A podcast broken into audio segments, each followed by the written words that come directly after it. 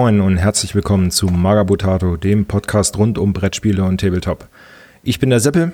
Ich reaktiviere mal wieder ein altes Format, was wir haben. Das nennt sich 10 Fragen an. Damit ich mir wieder nicht 10 Fragen alleine stelle, habe ich wieder einen prominenten Gast dabei, sagen wir mal so. Auch wenn es unwahrscheinlich ist, dass dich noch keiner kennt. Ich sage Hallo Tobi und stell dich mal kurz vor, wer bist du? Hallo. Also sagen immer alle so, als, als, als wäre das irgendwie so was Besonderes, wenn man mich nicht kennt, aber ich, ich, ich kenne doch meine Zahlen auf YouTube. Mich kann garantiert noch nicht jeder Tabletopper. Aber ähm, ja, ich bin der Tobi. Ich betreibe den YouTube-Kanal Bier und Brezel Tabletop seit dreieinhalb Jahren jetzt. Jetzt wollte ich dich mal richtig so in den, in den Olymp heben und jetzt machst du es einfach kaputt. okay. Es gehört alles zur Persona, das ist okay. Ja, Tobi, du betreibst einen YouTube-Kanal Beyond Brezel Tabletop. Wie bist du denn auf einen YouTube-Kanal gekommen, damals, wo du das Ganze begonnen hast? Hattest du irgendwelche Vorbilder oder das neue Informat ist ja auch Podcast. Warum hast du dich für kein Audioformat entschieden? Und erzähl doch mal. Ja, erstmal das Thema, warum kein, kein Audio. Das ist tatsächlich so ein, so ein Ding. Zu dem damaligen Zeitpunkt, wo ich das angefangen habe, da waren in meinen persönlichen Augen, und das war wirklich bloß mein persönlicher Eindruck, ne, waren Podcasts halt einfach völlig uninteressant und quasi ein totes Format. Also das ist irgendwie so, das ist mir jetzt auch erst wieder in den letzten Monaten, in der letzten Zeit aufgefallen, wie, wie, was für ein krasses irgendwie Revival Podcasts auch erlebt haben. Natürlich auch über die vielen Plattformen, die man mittlerweile hat, wo man da auch viel besser drauf zugreifen kann und so. Und ich hatte davor auch schon gepodcastet, einmal mit einem Kumpel zusammen, wo wir über Computerspiele gesprochen haben und einmal mit meinem Bruder und einem weiteren Freund zusammen, wo wir über so Nerd-Themen gesprochen haben. Der hieß Geek vs. Geek damals, wo wir so fiktionale Charaktere gegeneinander antreten haben lassen. Also, keine Ahnung, Dr. Evil gegen Darth Vader gegen Horus Lupercal und sowas. Ähm, und dann diskutiert haben, wer der bessere Bösewicht ist. Aber das, ja, das war dann auch schon ein Weilchen her. Ich habe einfach zu dem Zeitpunkt mich für YouTube entschieden, weil das einfach auch meine Hauptinformationsplattform zum Thema Tabletop war. Also wenn ich mich irgendwie für ein Spiel interessiert habe, dann habe ich nach Videos gesucht zu diesem Spiel und bin aber grundsätzlich eigentlich immer nur im englischsprachigen Bereich fündig geworden. Und da habe ich dann auch so meine Hauptinspirationen hergezogen. Also die meine zwei Haupt Kanäle, die ich, die ich da so ein bisschen hergezogen habe, waren äh, Guerilla Miniatures, ja, der Ersparker, der ja immer noch sehr aktiv ist. Äh, von dem habe ich so ein bisschen die Idee übernommen, dass man eben sich nicht so auf ein Spiel konzentriert und vor allem nicht nur auf Games Workshop, sondern wirklich auf ganz viele Spiele, unter anderem halt auch wirklich kleine Spiele, weil über den bin ich tatsächlich auch auf viele Spiele gekommen, die ich zu dem damaligen Zeitpunkt dann schon gesammelt oder mal ausprobiert hatte, der das halt auch sehr viel über Spielberichte gemacht hat, Spiele vorstellen. Zum einen das Format, wie ich dann angefangen habe mit meinen Spielberichten, die ja am Anfang wirklich so das Kernformat waren, äh, war Wargamer Girl, die ich vor allem kannte von War Machine Spielberichten, die ich damals auch super passioniert geguckt habe weil normalerweise habe ich eigentlich gar nicht so viel mir Spielberichte dann angeschaut. Äh, normalerweise kann ich dem nicht so ganz folgen immer. Und gerade wenn es so O-Ton-Berichte sind, aber die War Machine-Spielberichte von Wargamer Girl, die habe ich mir alle angeschaut und die waren im Prinzip genauso, wie ich auch heute noch meine Spielberichte mache. Die waren zusammengeschnitten und nachvertont und meistens maximal 20 Minuten lang oder so. Und die habe ich mir damals alle angeschaut. Mittlerweile macht die leider nicht mehr so wahnsinnig viel, aber äh, da war ich ziemlich begeistert und das war dann auch so ein bisschen das, wo ich gedacht habe, hey, kann man ja irgendwie auch mal mit anderen Systemen probieren und ich finde das Format eigentlich cool und kannte das so auch im deutschsprachigen Bereich nicht und das so kombiniert mit dieser, ja, großen Auswahl an Spielen, die ich gerne anbieten wollte, die ich halt einfach in meiner Sammlung hatte, schon zu dem Zeitpunkt, hat sich dann relativ natürlich für mich ergeben. Wobei ich auch sagen muss, das kommt auch immer so ein bisschen, wenn mich dann Leute fragen, ja Tobi, wie bist du denn da drauf gekommen? Baut man sich so ein bisschen seinen, die Gründe zusammen, jetzt im Nachhinein, so wie ich das hier jetzt auch mache. So richtig 100% rekonstruieren kann ich es auch teilweise gar nicht mehr. So meine Gedankengänge von damals, so dieses, wann mir der Gedanke kam, hey Tobi, du könntest doch mal einen YouTube-Kanal machen.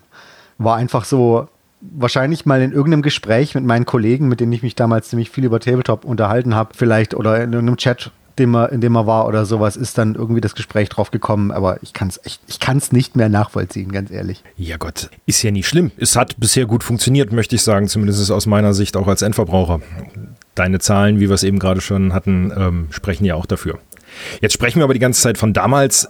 Welchen Zeitraum sprechen wir denn jetzt eigentlich von deinem YouTube-Kanal? Seit wann bist du denn jetzt am Start? Dreieinhalb Jahre? Kann das hin? Sind jetzt knapp dreieinhalb Jahre, glaube ich. Also ich glaube, das erste Video war irgendwie im Ah ne, ich kann es dir gerade nicht sagen, aber es sind ungefähr drei, dreieinhalb ja. Jahre waren es jetzt, ja. Oh ja, ist ja schon mal eine recht konstante Zeit. Dann gehen wir doch nochmal auf deine Anfänge deiner Videos zurück, bitte. Du hast ja auch ähm, einen ganz anderen Ansatz gewählt als viele andere Kleinkanäle, wie du ja damals angefangen hast. Du hast ja uns erstmal belehrt, was wir da überhaupt spielen, aus welcher Ecke denn unsere ganzen Püppchen-Schiebereien kommen. Wie bist du denn auf diesen Ansatz gekommen, dass du mal mit der Historie vom Tabletop an anfängst? Ha, das ist auch wieder so eine, so eine Story. Also es war ja nicht ganz, ganz am Anfang von meinem Kanal, dass äh, dieses Video zu den, oder die Videos waren ja, waren ja so eine Serie. Das war so ein bisschen, ich glaube, einfach aus so meinem eigenen Interesse raus hat sich das entwickelt. Ich habe irgendwann mal, ich glaube, ich glaube sogar, dass mir irgendein Freund, auch ein Kollege, hat mir einfach mal irgendwie so einen Wikipedia-Artikel geschickt zur äh, History of Wargaming, also englischsprachigen Artikel tatsächlich. Einfach weil er auch über den gestolpert ist, weil ich meine, es gibt ja genug Leute, die einfach so zum Spaß einfach sich durch Wikipedia durchklicken. Und soll es geben, ja. Ja, yeah. dann habe ich den mir angeguckt und bin irgendwie zuallererst auf diese Sache gestoßen, dass eben eines der ersten auch bekannteren Tabletop-Spiele tatsächlich von H.G. Wells stammte. Und da ich selber irgendwie ein super riesen äh, Science-Fiction-Fan bin, auch ein Fan von klassischer Science-Fiction, hat mich das natürlich sofort irgendwie meine Aufmerksamkeit eingefangen und dann war, dann ging das eigentlich auch relativ schnell, weil ich gesehen habe, okay, dieser Artikel, der war ziemlich gut strukturiert, auch relativ gut chronologisch strukturiert. Dann habe ich da so ein bisschen noch dazu recherchiert, habe da Bilder rausgesucht und sowas und habe gedacht, hey, das mache ich jetzt einfach mal. Da zeige ich jetzt einfach mal so ein bisschen auf, woher eigentlich unser Hobby kommt. Weil halt auch wirklich so ein paar, also neben dieser H.G. Wells-Sache, so ein paar Sachen drin waren, die mich selber auch echt überrascht haben. Weil äh, gerade so dieser Punkt, dass teilweise eben die, die Ursprünge des, unser, unseres Hobbys und einfach dieses, dieses Thema Wargaming auch wirklich aus Deutschland kam oder aus dem deutschsprachigen Raum.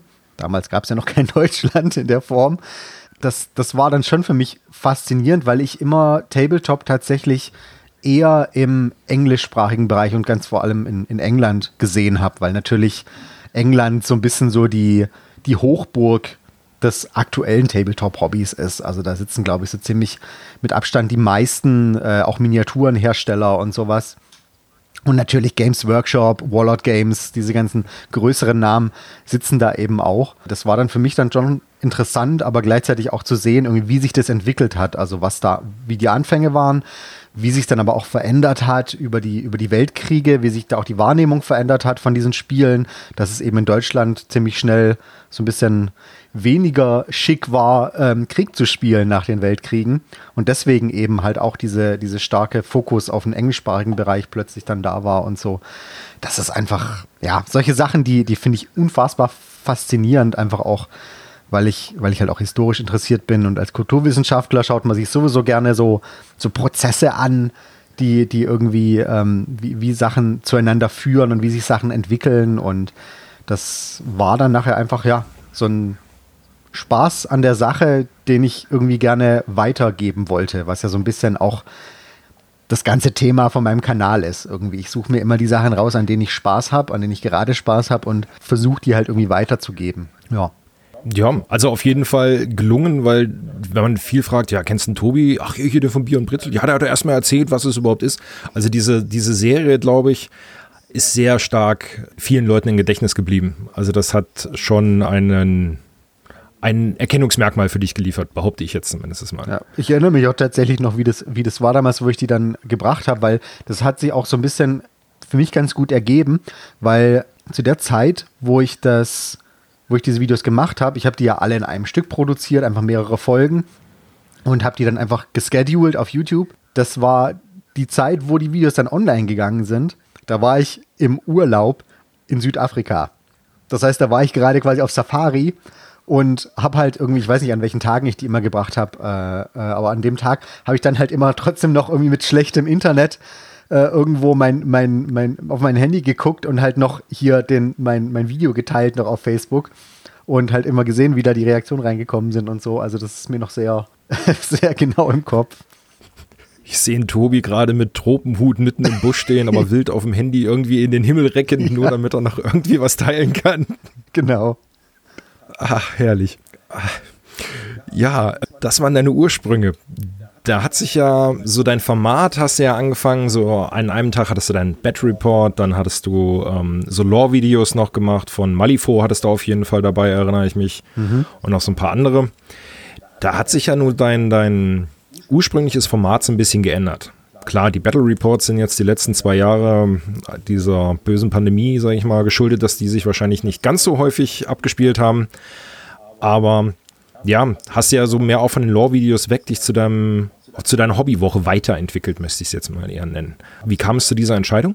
War das eine bewusste Entscheidung oder hat sich das ergeben, dass du von diesen Lore-Videos und deinem ursprünglichen Format mit den festen Tagen weg bist, ähm, jetzt zu deiner Hobbywoche? Es war, war glaube ich, beides so ein bisschen. Also die, die eine Sache ist letzten Endes, ich betreibe ja den, den Kanal so ein bisschen als, als mein Hobby tatsächlich. Also ich, ich versuche da jetzt nicht irgendwie einen Beruf draus zu machen und dementsprechend äh, gehe ich da auch so ein bisschen so nach dem Motto vor, dass ich immer das mache, worauf ich gerade Lust habe. Und die Lore-Videos damals, da hatte ich damals Bock einfach drauf, auch gerade im Rahmen von Malifo, weil ich da auch ein paar richtig gute Lore-Quellen hatte, mit denen ich einfach direkt arbeiten konnte, wo ich Texte vorlesen konnte und sowas. Und da gab es coole Artworks.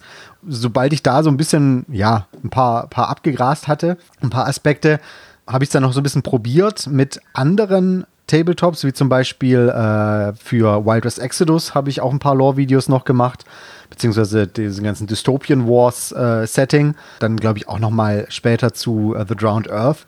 Aber habe dann relativ schnell gemerkt, dass es nicht überall so einfach ist wie mit Malifo, weil Malifo hat einfach einen, einen wahnsinnig guten äh, Hintergrund und auch einen wahnsinnig gut geschriebenen Hintergrund und das kann einfach nicht jedes Tabletop aufwarten und da wäre das Ganze dann relativ schnell mit deutlich mehr Aufwand verbunden, da dann auch entsprechend gute Sachen rauszuziehen. Jetzt mal ganz abgesehen davon, dass man natürlich, also es gibt ja relativ viele Formate, die sich eben mit äh, Warhammer 40k Lore zum Beispiel beschäftigen, aber da wollte ich gar nicht erst mit anfangen. Also wenn, dann wollte ich dann schon eher so die kleineren Spiele irgendwie abgreifen.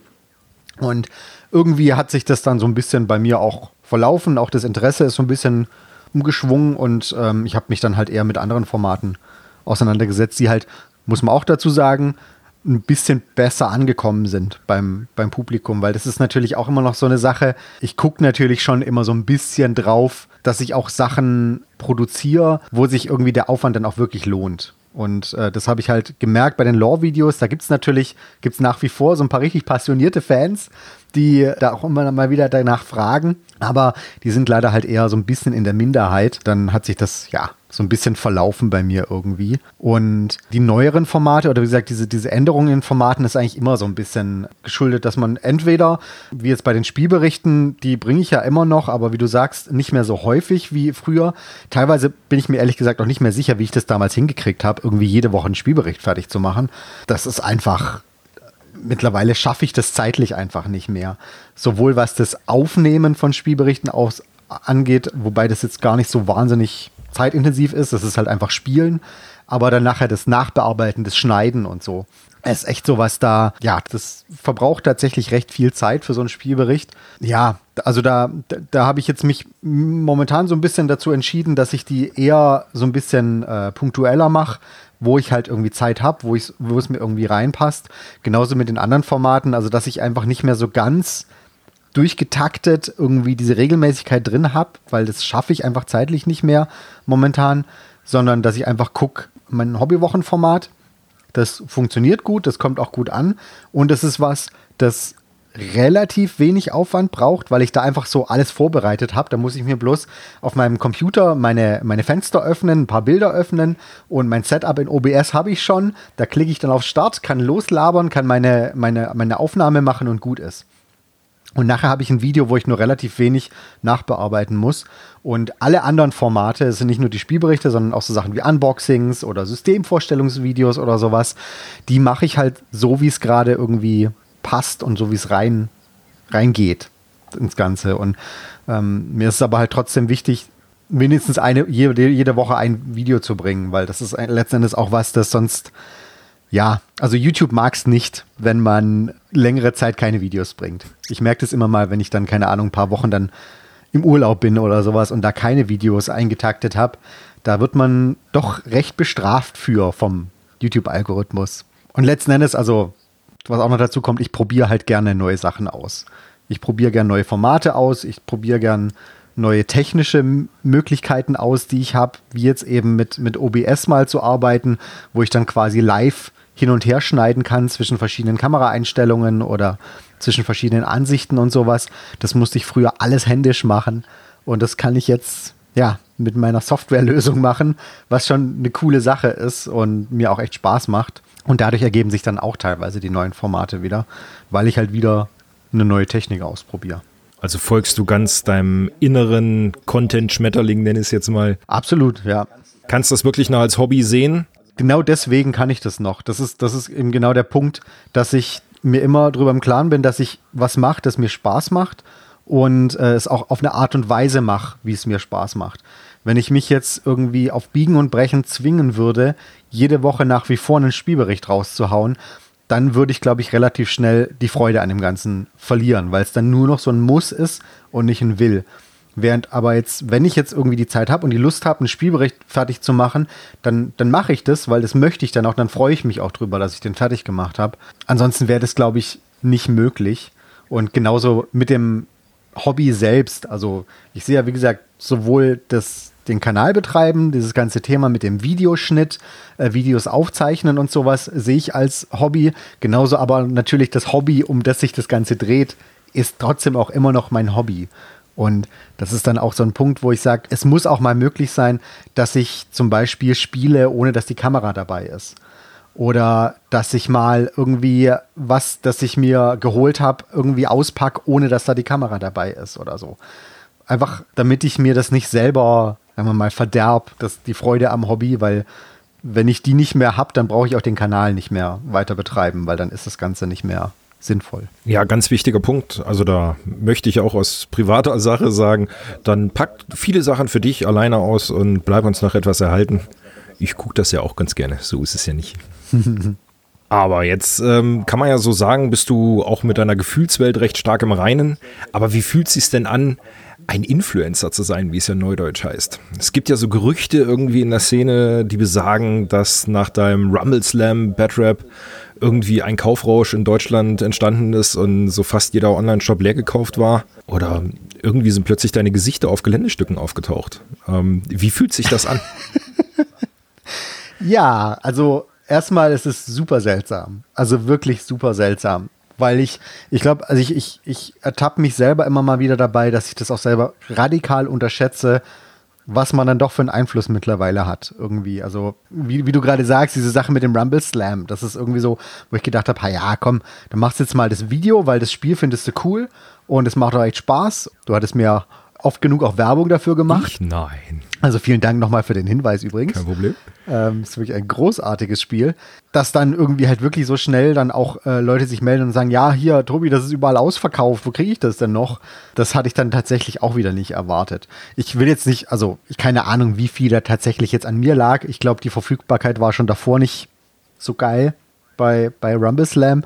Aber ich habe es zum Beispiel auch bei Spielen wie Moonstone oder auch The Drowned Earth bemerkt, dass da mal schon irgendwie, ja, einen Einfluss hat auf das, wie ein Spiel irgendwie wahrgenommen wird und wie erfolgreich auch ein Spiel ist in Deutschland. Und das ist eine, muss ich ganz ehrlich zugeben, auch ein bisschen so eine gruselige Vorstellung, weil man natürlich schon denkt, so, okay, das lässt sich auch sehr heftig missbrauchen, sowas.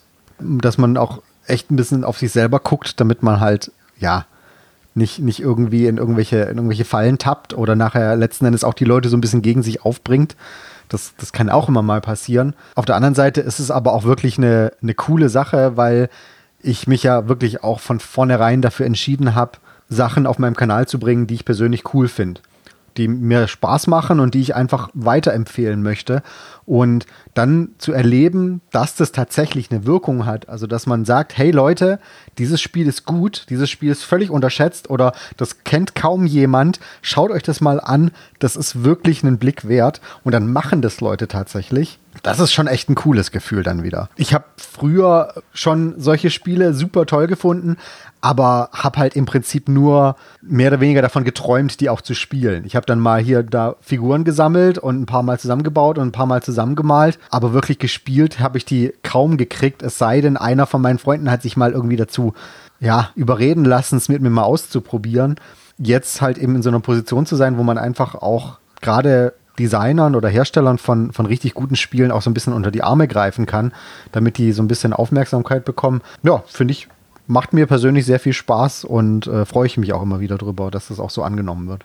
Ja, also das ist, würde ich sagen, Beweis dafür, dass die Leute, die nicht nur einfach nur zuhören, sondern die wirklich zuhören. Also das ist dann auch wirklich mal umsetzen, deinen Tipp befolgen oder deinen Rat befolgen. Guckt euch das mal an. Ich hoffe halt bloß immer, das habe ich glaube ich auch schon an anderer Stelle mal gesagt, dass die Leute sich nicht zu sehr ein Beispiel an mir nehmen.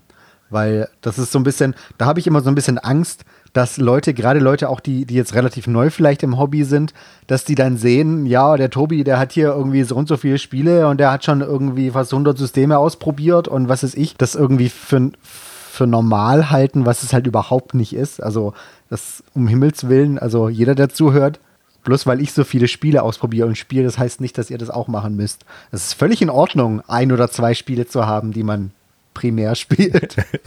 Das ist einfach, äh, ja, das ist wieder die Sache, dass ich mittlerweile das Hobby nicht so betreibe, wie das andere Leute betreiben. Einfach auch wieder durch den Kanal, weil ich meine, ich krieg Zeugs ja auch zugeschickt und äh, musste dann wieder nichts dafür bezahlen. Und das ermöglicht mir natürlich dann auch wieder meine persönlichen Präferenzen so richtig auszuleben. Aber das gibt dem Ganzen natürlich auch einen anderen Wert. Also für mich haben mittlerweile Sachen, die ich hier stehen habe, Sachen, die ich krieg, einen anderen, eine andere Wertigkeit, einen anderen monetären Wert letzten Endes auch, als wenn ich das jetzt selber gekauft hätte. Das merke ich dann auch immer, wenn ich mir dann auch, ich meine, ich kaufe mir ja trotzdem immer noch Sachen, weil ich kriege ja nie genug. Aber ich merke es dann schon, dass es was anderes ist, wenn einem was kostenfrei zur Verfügung gestellt wird oder ob man es selber kauft. Dementsprechend ist es halt einfach, ja, bin ich da in einer ganz anderen Situation jetzt mittlerweile. Und jetzt würde ich da noch mal kurz drauf zurückkommen. Jetzt erzähl doch mal, wie, wie ist denn das mit dem Gesicht auf dem Gelände passiert? Boah, das weiß ich bis heute nicht so richtig. Also, das haben, die, der Hintergrund dazu erstmal, das war MicroArt Studio, äh, Firma aus, aus äh, Polen, die zum einen Gelände machen, MDF-Gelände für Tabletops, auch für Infinity zum Beispiel, aber eben auch für Wolzung, was ein eigenes Tabletop-System ist, was die vertreiben. Das ist so ein Steampunk-Tabletop-System. Habe ich auch schon ein Video dazu gemacht. Übrigens ein sehr, sehr cooles System. Ich habe bei denen mehr oder weniger, also ohne dass ich irgendwie großartig mit denen eine Kooperation hatte, habe ich mehrere Sachen von denen auf dem Kanal gehabt. Ich habe einfach, äh, wie gesagt, Wolzung war sowas, das ich mir irgendwann mal äh, geholt habe ich glaube, da gab es bei irgendeinem Sale in irgendeinem Shop gab es das spottbillig, weil das System nicht mehr so aktiv weiterentwickelt wird. Und da habe ich mir ein paar Figuren ge geholt gehabt. Und äh, genauso das eine oder andere Geländestück hatte ich von denen mir mal geholt, gerade für, für Infinity haben die halt auch so pre-painted oder so vorbedrucktes Gelände, was ich immer ziemlich cool finde. Und äh, das habe ich mir dann halt auch einfach geholt und habe dann halt dadurch irgendwie ein paar Mal Videos von denen gemacht. Und das haben die irgendwie bemerkt und fanden das irgendwie toll und haben sich dann entschieden, auf einem von ihren vorbedruckten Geländestücken, die haben da auch so Werbetafeln für Infinity, die man eben auch im Spielfeld platzieren kann, haben die dann halt irgendwie mein Gesicht genommen, ich glaube von irgendeinem Thumbnail von einem meiner Videos und haben das so ein bisschen umgestaltet, haben mir irgendwie andere Klamotten gegeben und haben mich da dann drauf gedruckt. Und ich habe das tatsächlich erst äh, erfahren, als die mir das zugeschickt haben, dieses als als Probepack quasi. Die haben mir da irgendwie dann dieses so ein Päckchen geschickt, haben mir vorher noch kurz eine E-Mail geschickt, hey Tobi, wir haben dir hier äh, was äh, zum, zum Anschauen geschickt, äh, guck doch gerne mal drauf. Und ich habe dieses Paket gekriegt, habe gesehen, oh cool, noch ein bisschen pre-painted Gelände, alles klar, habe da nicht genau drauf geguckt und habe das zuerst gar nicht bemerkt, dass da mein Gesicht drauf ist. Hab's dann tatsächlich erst bemerkt, als mich jemand darauf hingewiesen hat, weil die das auch, keine Ahnung, im Shop oder sowas oder auf irgendeinem Facebook-Post hatten die da auch ein Bild davon. Haben gemeint, Tobi, das bist doch du. Und ich so, was? Moment, lass mich mal gucken. Ja, das bin ich. Ja, also die sind da ziemlich forsch vorgegangen, muss ich sagen. Wobei, also mich, mich persönlich hat es gefreut. Ich würde es, glaube ich, keiner Firma raten, das generell einfach so ungefragt zu machen. Ich glaube, da gibt es Leute, die da auch ein bisschen anders reagieren ja, drauf. Schmale, schmale Grenze auf jeden Fall, glaube ich. Ja, yeah, genau.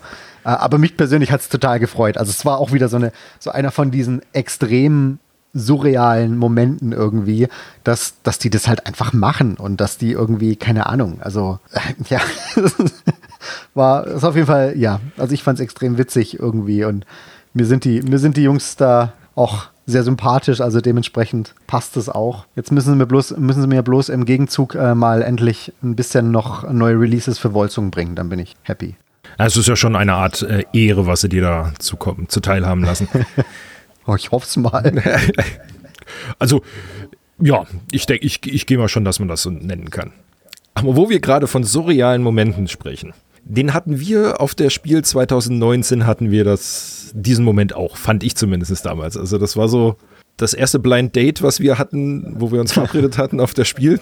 Da war das, da ja dein Kanal jetzt noch nicht so riesig und so weiter. Man hatte dann einfach mal irgendwie geschrieben, ja, lass uns mal neben dem Freebooter-Stand treffen und dann, na gut, klar, ich kannte dein Gesicht ja aus den Videos und ja, dann, dann, dann steht er da und dann gehst du hin und sagst, hi, ich bin Herr Seppel. Ach, du bist das? Das war schon, also ähm, für mich damals noch als, was heißt damals, also ich bin ja heute noch Fan, so für mich eine, eine ja, YouTube-Größe auf jeden Fall äh, live zu treffen, ist dann doch immer noch was Besonderes gewesen. Wie fühlt sich das für dich an? Du bist ja relativ nah auch an deinen Fans oder du hast ja auch einen relativ engen Kontakt mit deinen ganzen ähm, Followern oder wie auch immer. Wie fühlt sich das für dich an, dann so, so wildfremde Menschen zu treffen, die dir mit Dank überschütten, quasi, dass du so schöne, ihnen so schöne Zeiten bereitest? Boah, also du, du hast es ja eigentlich gerade schon gesagt, das ist auch was. Also es ist schon so ein bisschen surreal, definitiv. Ich, ich sehe das Ganze auch gar nicht, ehrlich gesagt, so, so als ich bin hier der große YouTuber und das sind meine Fans, sondern ich habe, also auch vom, von dem wie ich es wahrnehme, ist es eher wie so eine, wie so eine Community irgendwie, die man aufgebaut hat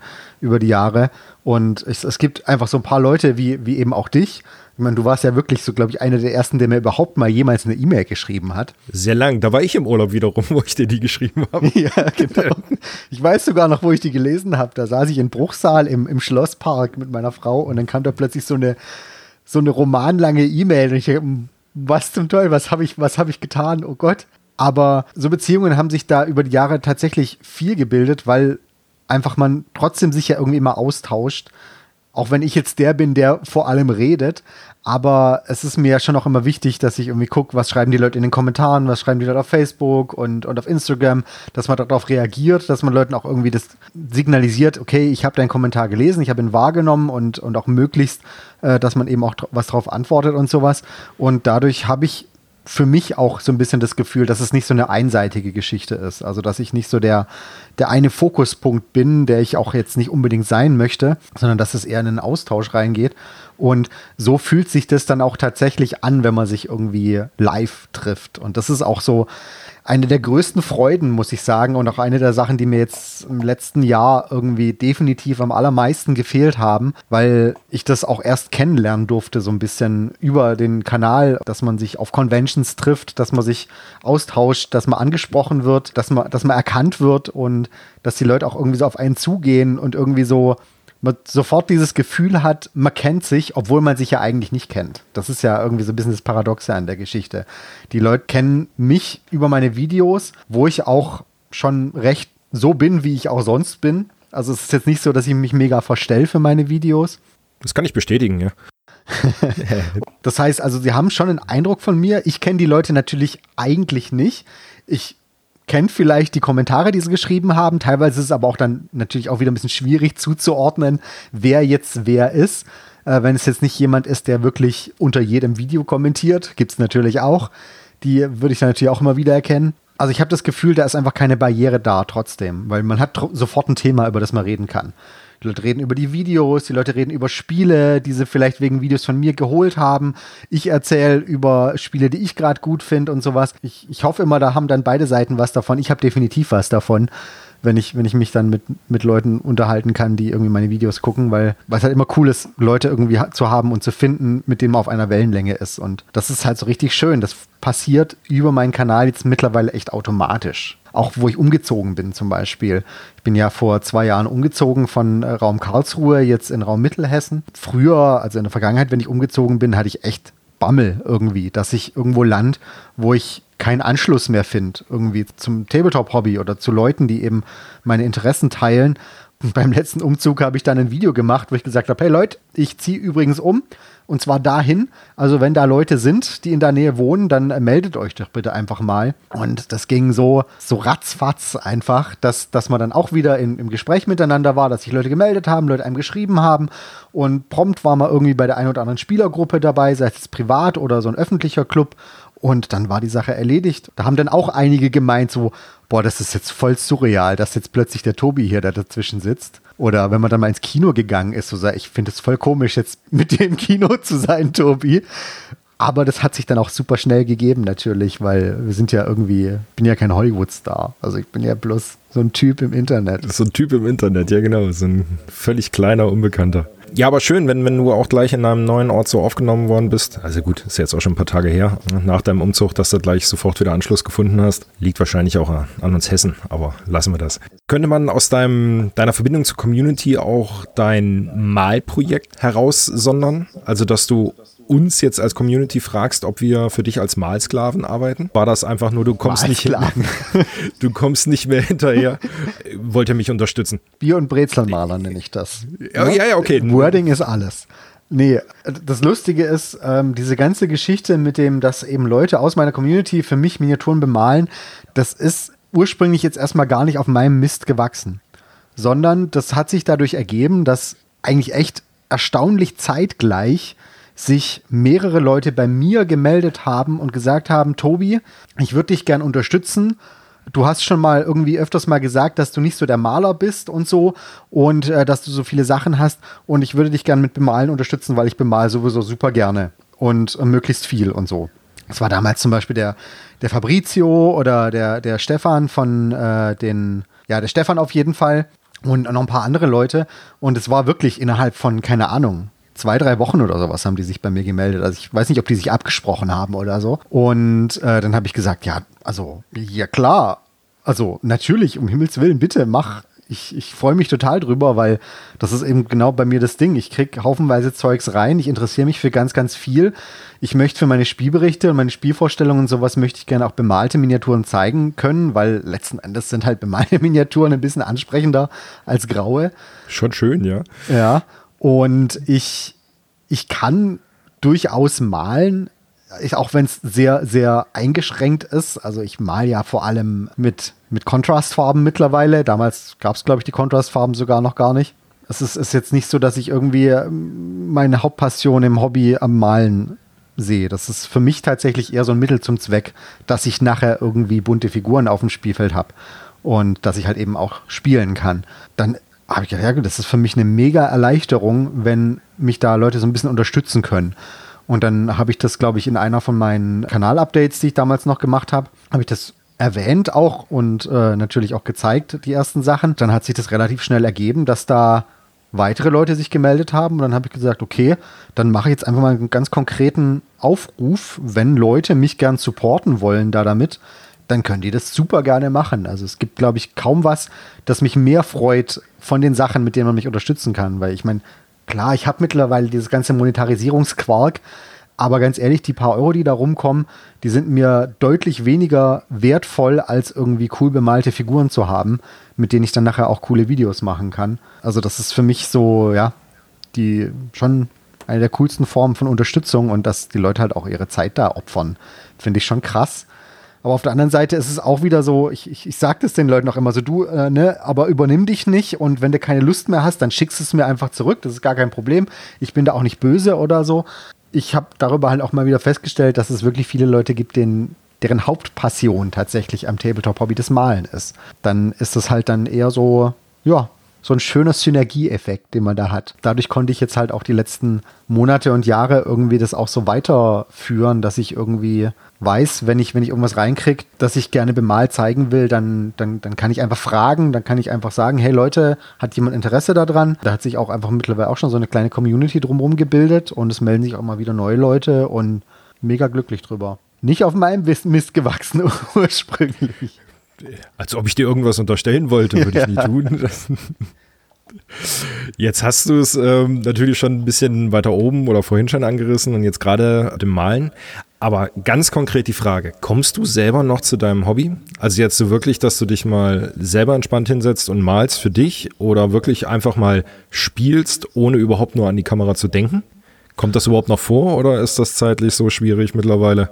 Also jein. Es ist, es ist so ein bisschen so, ich habe ja schon vorhin gesagt, ich mache jetzt ja zum Beispiel Spielberichte ein bisschen weniger, damit ich auch mehr wieder ohne Kamera spielen kann. Das Malen müssen wir jetzt, glaube ich, gar nicht erst anfangen. Ich, ich, ich mal nie gern. Ich mal nie gern.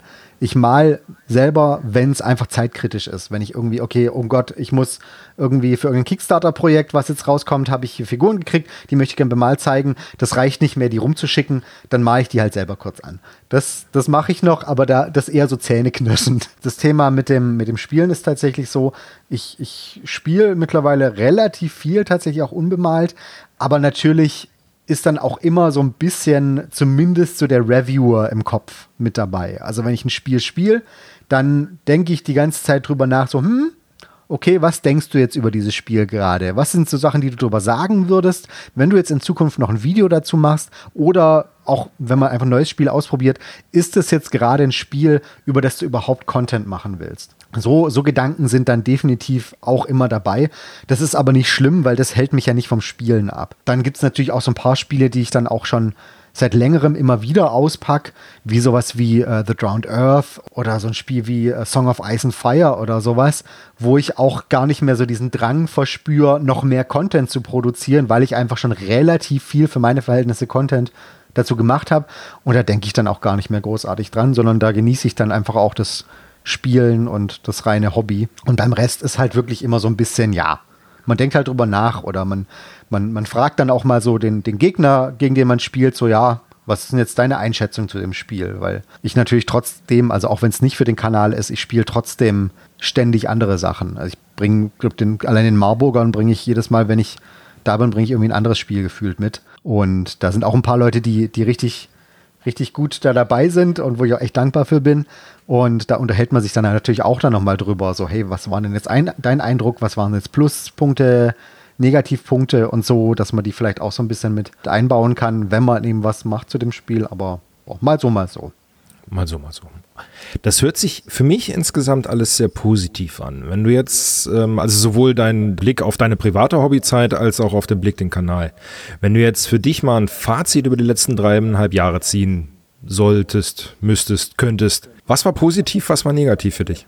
Erstmal positiv war extrem viel. Ich glaube, es gibt kaum was, das ich irgendwie anders machen würde. Genauso, wenn mich jemand fragen würde, würdest du das jetzt überhaupt nochmal machen, würde ich sagen, einfach definitiv 100 Prozent ja, weil es mich irgendwie gefühlt so extrem weitergebracht hat auf so ganz vielen Ebenen. Also sei es jetzt irgendwie die Kontakte, die man darüber geknüpft hat. Ich meine ganz ehrlich, wir würden uns nicht kennen, wenn ich den Kanal nicht gestartet hätte. Viele von den Leuten, die jetzt gerade hier in meinem direkten Umkreis sind, ähm, würde ich nicht kennen, wenn ich den Kanal nicht gestartet hätte. Mittlerweile, also da haben sich auch einfach extrem viel auch Freundschaften draus gebildet zu Leuten, Kontakte, die ich einfach auch wenn sie jetzt nicht unbedingt immer gleich Freundschaften sind, aber die ich einfach super interessant und super spannend und super wertvoll finde, dann habe ich ganz viel gelernt aus, dem, aus der Arbeit mit dem Kanal, weil ich habe mir das ja einfach letzten Endes alles selber beigebracht. Das ist, geht jetzt so weit, dass mittlerweile so meine, meine hauptberufliche Betätigung hat ganz viel mit dem zu tun, was ich im Rahmen von meinem Kanal gelernt habe.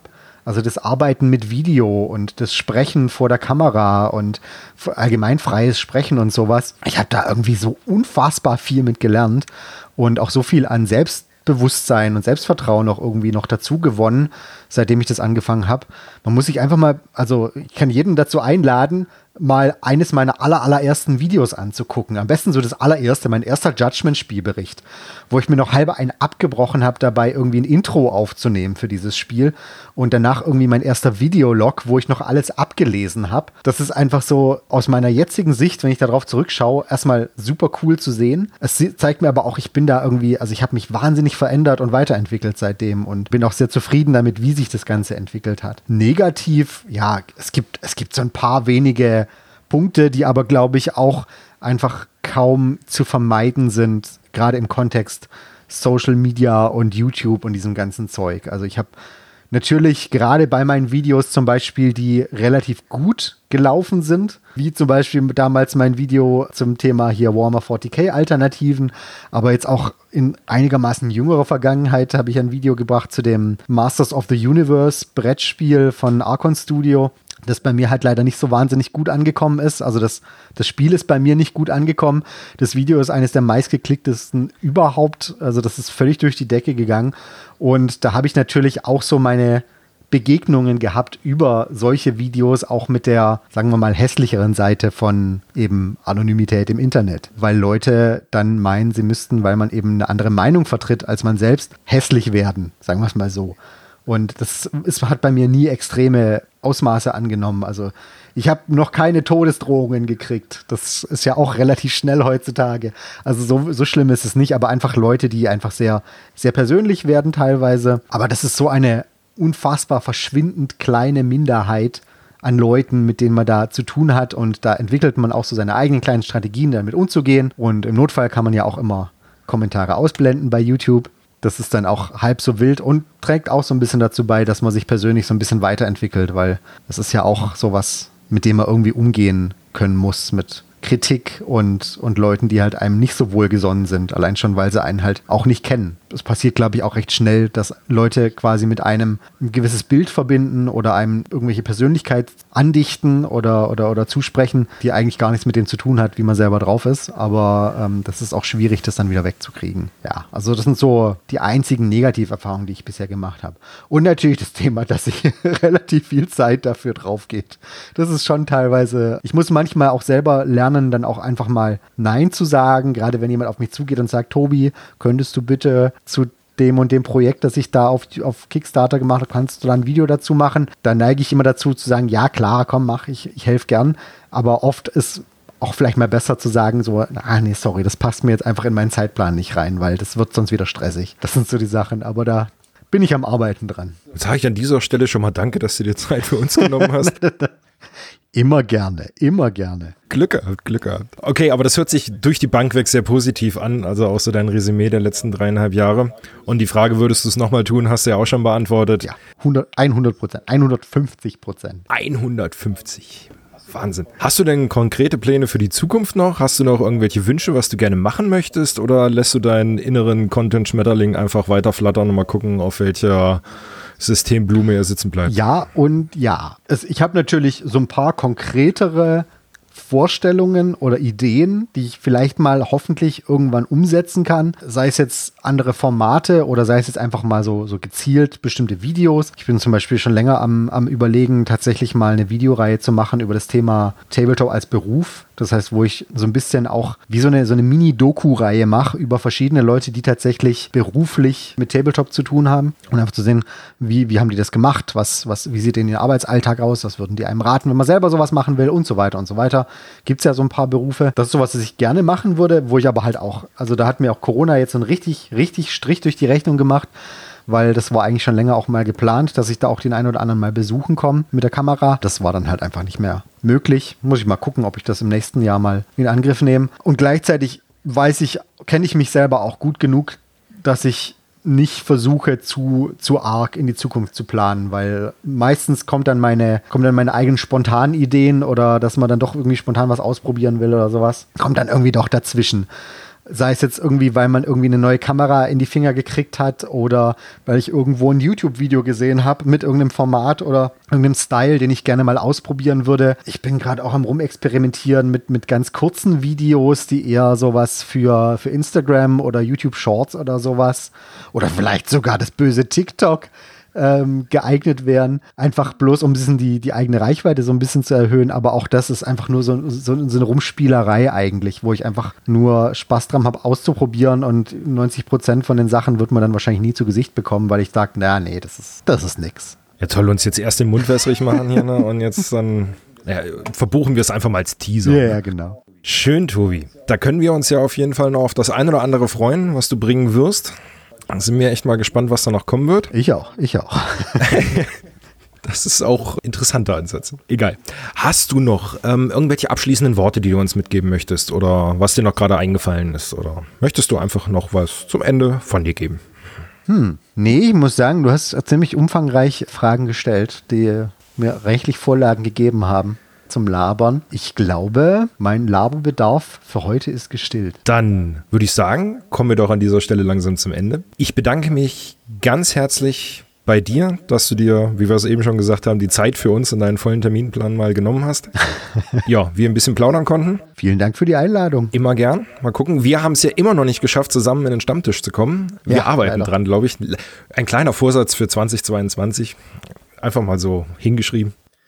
Ansonsten unseren Zuhörern bedanke ich mich, dass ihr dabei wart. Bleibt alle gesund und macht's gut bis zum nächsten Mal. Ciao. Tschüssi.